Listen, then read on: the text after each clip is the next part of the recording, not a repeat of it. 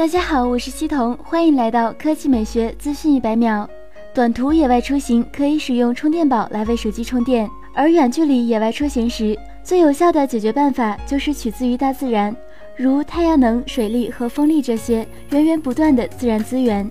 但完全依赖自然阳光为户外发电，会带来不小的麻烦。因此，有设计师打算全用风力发电，设计了一款微型风力发电装置。这个装置结构简易，展开后能够使用风力来发电，折叠后只有一根拐杖大小，还达不到一千克，携带方便，不占空间。装置由帆布和微型发电机两部分构成，使用碳纤维做成。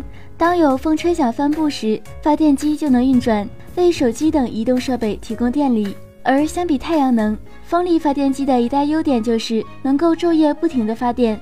它的立轴转子部分借鉴了筒形汽轮机的设计，可以收集各个方向的风，也提高了可承受的风速范围。经过测试，它能够在风速为十八千米每小时的和风中提供持续五瓦的电力，即使在低风速下也能有百分之四十的电能输出。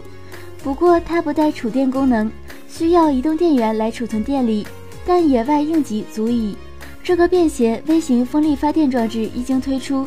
也受到了野外运动爱好者的一致好评，因为装置便携之余，在风力很弱的时候也能提供稳定的电量输出。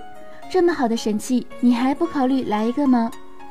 想要了解更多有关科技的新鲜资讯，请关注科技美学微信公众号和资讯一百秒官方微博就行了，我们会为你持续奉上。